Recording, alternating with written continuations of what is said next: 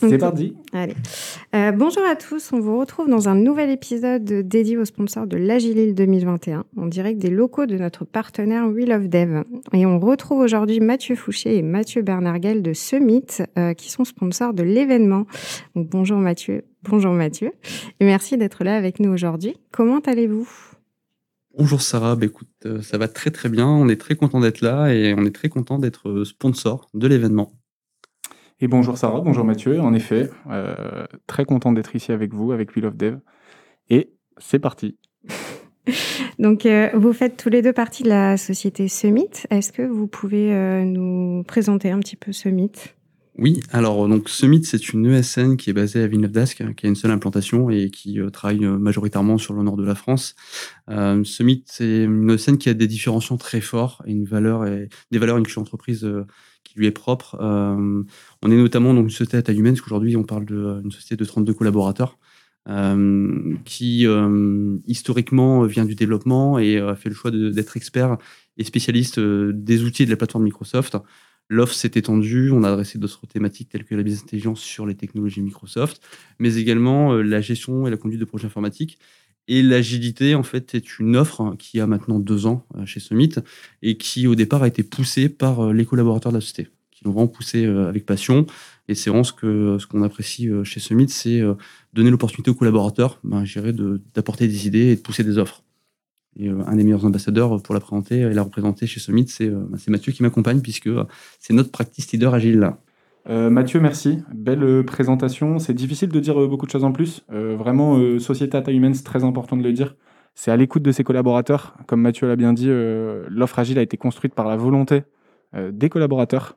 Et du coup, c'est beau de, voir ça aujourd'hui, de pouvoir faire ce genre de choses en entreprise et de, s'épanouir dans une, passion quoi, qui est drivée par la société. C'est vraiment quelque chose d'important. Et, voilà, très très content d'être avec vous aujourd'hui. Euh, donc actuellement, on est dans un contexte un petit peu particulier. Euh, comment justement vous vivez l'agilité euh, en période de Covid?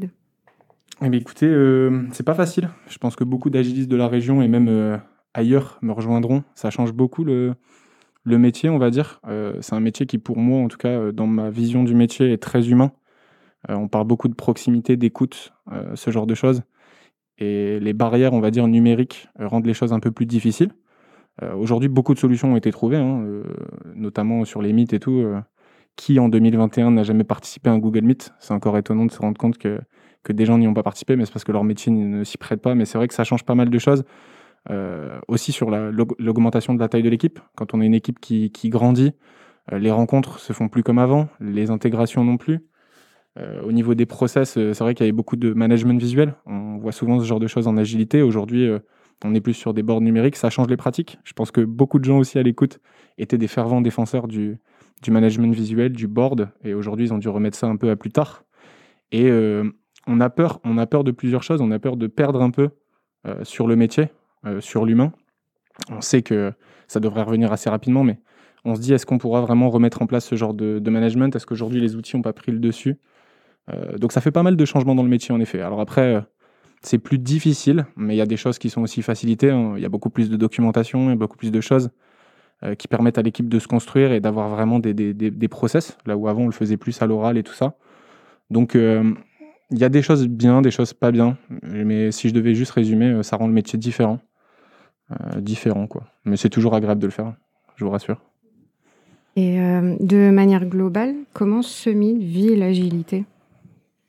On la vit plutôt bien. Après, effectivement, on est conscient que ben, nos équipes, notamment chez nos clients, qui est notre mode d'organisation principale, puisqu'on est vraiment intégré au cœur de nos, des équipes de nos clients, bah, elles sont un peu plus challengées, puisque le, cœur du métier euh, sur des populations, euh, notamment de, Scrum Master, Product Owner, c'est être euh, au contact des équipes, de travailler avec elles. Et le mode d'organisation qui est le remote qui a bouleversé tout le monde, ben, c'est hum, un cadre de travail qu'il a fallu adapter dans les interactions et dans l'animation.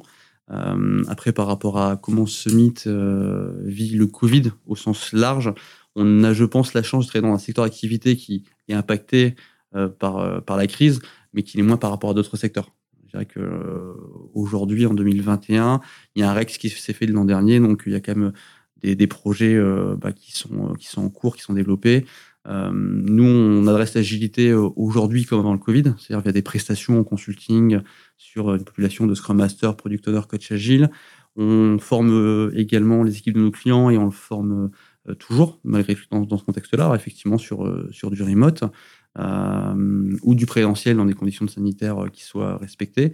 Et puis, on, on, adresse aussi l'acculturation aussi euh, sur euh, des parties du framework ou certains rituels euh, chez, chez nos clients.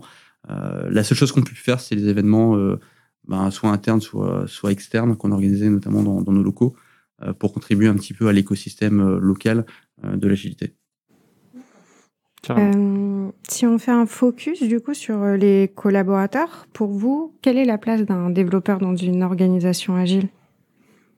Je pense que c'est Mathieu qui aura la meilleure réponse à cette question Alors, la, meilleure réponse, euh, pourquoi pas? Une réponse, du moins? Euh, la place du développeur, pour moi, elle est très importante. Euh, on pourrait même dire centrale. Hein. Très souvent, quand on s'intéresse à l'agilité et à tous les frameworks qui la composent, on se rend compte que le développeur, aujourd'hui, est vu comme un maker. on parle souvent de maker. D'ailleurs, le guide Scrum avait évolué en 2020 pour reprendre un peu l'étymologie de, de l'équipe de développement. Pour passer sur développeur, on essaie d'élargir. Là, on parle encore de développeur, mais finalement, on, nous n'adressons plus que euh, de l'informatique, il y a aussi de l'agilité dans beaucoup d'autres secteurs. Et donc, c'est important de se rendre compte que bah oui, c'est les personnes qui produisent, qui vont être dans ce cadre, qui vont faire de l'agilité et qui vont la, comprendre, se l'approprier et l'évoluer. Donc, ouais, pour moi, elle vraiment, c'est un, pilier. Hein. c'est, ceux qui doivent, euh, qu'on doit écouter. Euh, c'est les personnes qui doivent potentiellement faire évoluer les choses pour, les, choses pour s'améliorer. On parle très souvent d'amélioration continue et elle doit émaner de cette équipe de développement des développeurs euh, au service du produit. Euh, après, les rôles qu'on trouve autour, euh, ils sont multiples, mais souvent c'est plus des guides, des coachs, des personnes qui vont voilà, donner du sens finalement. Mais c'est bien aux développeurs de, comprendre ce sens, de se l'approprier et de, de le faire évoluer. Donc pour moi, ouais, je dirais centrale, très très importante et très légitime aussi dans l'agilité au global. Mmh, justement, on parle beaucoup de, développeurs par rapport à l'agilité, euh, mais on oublie un petit peu le côté euh, manager agile. Euh, pour vous, c'est quoi être un manager agile? Ah bah moi j'ai une, petite idée sur certaines choses. Hein. C'est vraiment ce qui différencie un manager, on va dire classique. enfin, manager. Déjà le terme manager, je trouve fait agile parce que déjà un bon manager, c'est quelqu'un qui va être à l'écoute en fait, empathique, présent, euh, comme je le disais juste avant, qui va savoir donner du sens. C'est très très important, prendre des décisions pour l'équipe, tout ce genre de choses. Mais après, un manager dans l'agilité, c'est aussi quelqu'un qui fait confiance à ses équipes. On parlait juste avant du, développeur, mais euh, c'est quelqu'un qui va être capable de faire confiance. Euh, on parle souvent de pilotage à la date, ce genre de choses. On essaye de pas trop le faire subir. On va plutôt être piloté à l'incrément, ce genre de choses. Et du coup, bah, ça, ça implique de la confiance dans ses équipes, tout simplement, d'être capable de, quand on parle d'estimation relative, d'écouter les devs. Hein. Voilà, c'est pas le, le manager, entre guillemets, euh, PO ou Scrum Master ou ce qu'on veut, qui prend ces décisions-là, c'est bien l'équipe de dev qui se positionne. Et derrière, le manager doit faire confiance, donner le sens où on va, une vision. Souvent, on parle de vision. Et derrière, euh, ben, prendre la température, être à l'écoute quand ça va pas, euh, ne pas juger, être blameless, comme on dit. on essaie de pas prendre quelqu'un à partie, c'est l'équipe. C'est comme au foot hein, ou au soccer. on essaye de, de voilà quoi, regarder ce qui n'est pas allé, ne pas le prendre en considération négativement et juste euh, voilà, en tirer des, bonnes opportunités de s'améliorer et, ensuite re-regarder les, les métriques et se dire bah, ok on s'est amélioré c'est bien les gars ou alors euh, bah, malheureusement on n'a pas réussi essayons autre chose. Et du coup c'est ça pour moi un manager dans le fond c'est quelqu'un qui va plus euh, avoir cette posture d'accompagnement de motivation tout en restant quand même quelqu'un qui sait prendre des décisions et être légitime dans son rôle au service du produit et avec l'équipe pour euh, sans paraphraser Mathieu, je pense qu'effectivement, outre le manager agile, il y a aussi euh, la personne qui va mettre en place un management en fait agile avec euh, des pratiques qui vont correspondre bah, à l'organisation qui va être mise en place ou qui, qui va émaner de, de l'équipe et de l'ensemble des parties prenantes qui composent le, projet. Et je pense que derrière, le manager agile devient effectivement à travers la vision produit euh, qu'il apporte, à travers l'expertise éventuellement qu'il va apporter aussi ses équipes, il va devenir plutôt un leader en fait. Moi, je mettrais plutôt le, côté leader euh, agile euh, en face de, manager, enfin plutôt que manager agile. Tout à fait, ouais, tout à fait. Juste si je peux compléter, il y a souvent cette image qui revient justement du leader. Hein. Je valide totalement ce que tu viens de dire, qui se met à côté des équipes et qui tire même avec l'équipe, plutôt que le, chef, le vieux chef de projet, comme on l'appelle euh, à l'époque, qui fouette derrière. On a souvent cette. moi, ça me fait penser à cette image, donc je te rejoins complètement, Mathieu. justement, derrière l'agilité, on retrouve beaucoup d'humains. comment vous faites pour rendre vos collaborateurs heureux? Bah, C'est une grande question. Alors, je dirais que nous, c'est c'est vraiment la genèse de la société. C'est la vision qu'on a. Euh, on est très euh, collaborateur centrique. Alors, c'est un peu facile de dire ça. Comment ça se met en œuvre? Euh, On est convaincu que à travers bah, l'amélioration continue, si je reste un peu dans, ce, dans ce vocable, et la formation, nous, c'est vraiment des, des, leviers qu'on utilise pour faire en sorte que les collaborateurs s'épanouissent dans le cadre de leur métier, dans le cadre de leur mission, dans le, fait de, de, grandir. On est à taille humaine, donc c'est vrai qu'on va faire en sorte d'avoir beaucoup de communication aussi, beaucoup d'interaction, euh, même si aujourd'hui le contexte il n'est pas évident, on fait en sorte vraiment de d'interagir au maximum avec les, collaborateurs, de prendre aussi leur feedback, c'est très très important. Euh, je pense que pour effectivement s'assurer que ce soit heureux, il faut les écouter. Euh, qu'est-ce qu'on va avoir d'autre? Je dirais que on a aussi un modèle de management qui met clairement euh, l'humain au cœur de nos préoccupations, de nos process. Et ben, un peu comme j'évoquais tout à l'heure, on laisse vraiment place à l'humain de pousser, de proposer des choix, de, de construire son projet d'entreprise. Moi, je vais, je vais parler un peu de Rex en plus. Je pense avoir eu cet aspect d'évolution vers le, le, collab heureux. Alors, loin de moi l'idée de dire que j'étais malheureux au début, mais j'ai commencé dans un rôle tech qui me correspondait pour plein de raisons, mais qui peut-être correspondait pas à ce que j'ai pu découvrir plus tard. Et en fait, c'est l'opportunité que m'a laissé la société. Donc, c'est ça qui m'a rendu heureux, en fait, de me dire que bah voilà, la société dans laquelle j'évolue aujourd'hui me donne euh, les moyens et me met à disposition des moyens, clairement, euh, pour euh, aller vers où je veux. En plus de ça, on a des collaborateurs top. du coup, à partir du moment où tu te lèves le matin et que ce que tu fais, ça te plaît, que ce soit en remote ou en physique, et que en plus la société derrière te pousse, enfin voilà, c'est top. Donc, je pense que vraiment, c'est ce que fait Summit pour les collaborateurs, et j'en fais partie, et même pour toi tout ce qu'on a pu perdre sur le côté euh, physique, euh, sur le remote, on arrive quand même à trouver des solutions. Derrière, euh, c'est beaucoup plus de motivation que d'objectivisation. Je ne sais pas si ça se dit, mais voilà. Et en tout cas, non, voilà, c'est pour moi, voilà comment rendre une équipe heureuse, c'est de les écouter, de prendre en considération ce qu'ils disent et d'agir en fait. Encore une fois, comme tu le disais, Mathieu, l'amélioration continue, ça passe pas que forcément sur des process de delivery, c'est aussi dans l'écoute, l'entraide le fait de rebondir, d'avoir un bon manager à tes côtés qui, qui, sait euh, dire non à certaines choses et des choses qui te dérangent et dire oui à des choses qui te plaisent. Quoi. Donc ça, voilà, c'est, c'est central dans n'importe quel métier, je pense. Euh, et pour revenir justement euh, à l'aspect développeur et agilité, quelle est la réalisation dont vous êtes le plus fier, justement, qui implique les développeurs et l'agile? Euh, la réalisation dont on est le plus fier, c'est euh, un dispositif que nous on appelle le, centre de formation à l'excellence, euh, qui euh, a été euh, initié il y a un peu plus d'un an et demi maintenant, presque deux ans, pardon. Et notamment, bah, Mathieu était à la construction en fait de, ce dispositif.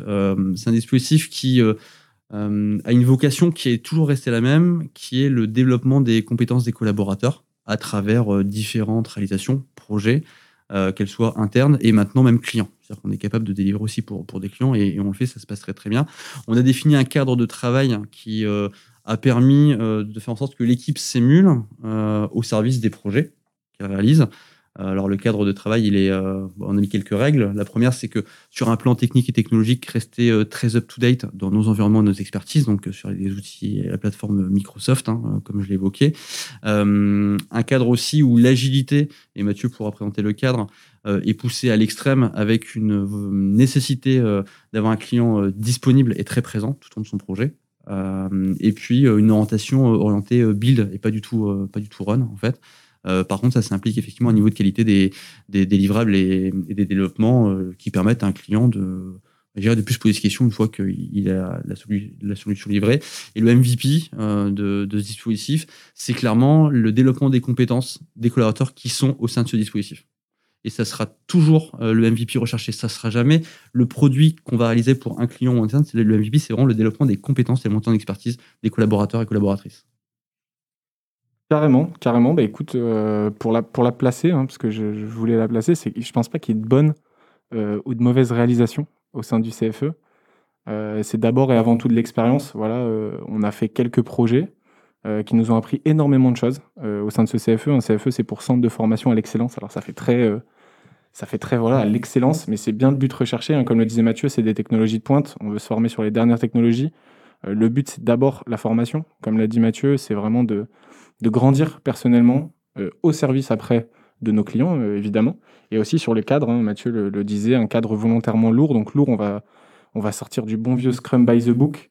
mais le but, c'est que justement, les développeurs, ou en tout cas les collaborateurs, euh, qui soient développeurs ou autres, qui intègrent ce dispositif, puissent euh, vivre ce qu'est ce l'agilité, à savoir euh, comprendre pourquoi on, est dans ce framework, qui de temps en temps il peut être imposé, mais que le but c'est de, le dépasser en fait.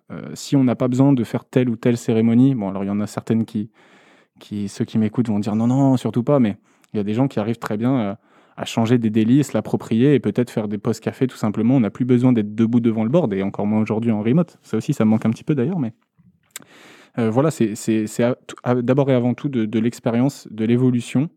Euh, les collaborateurs qu'on a en plus sur le CFE tournent. Donc ça, c'est une nouvelle dimension. C'est qu'on a des équipes qui sont pas fixes. On a des personnes qui arrivent, qui, aident, euh, qui vont s'inclure dans un projet. Ça demande plein de choses en amont. ça demande de la documentation, de la passation, de la présence.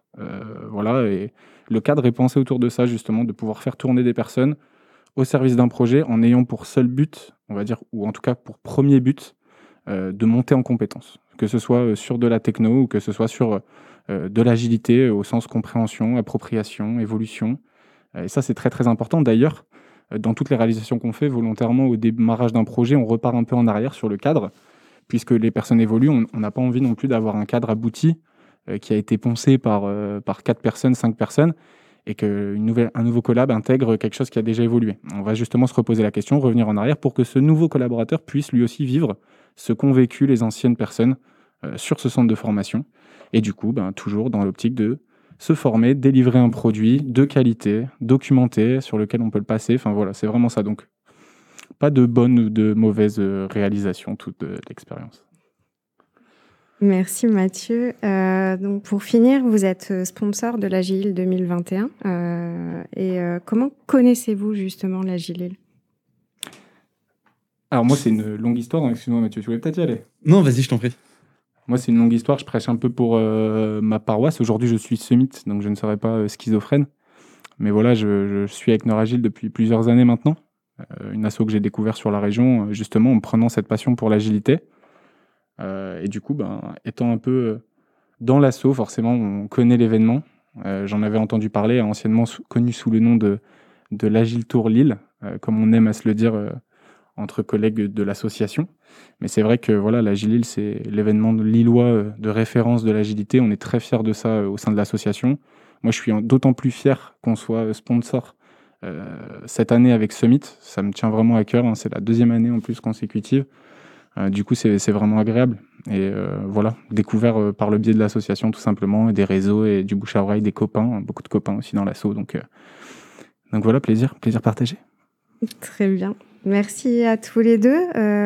merci d'avoir répondu à mes questions et, ravi d'avoir passé ce, ce, moment avec vous. Merci Sarah. Bah écoute, c'est nous qui te remercions Sarah. Merci beaucoup.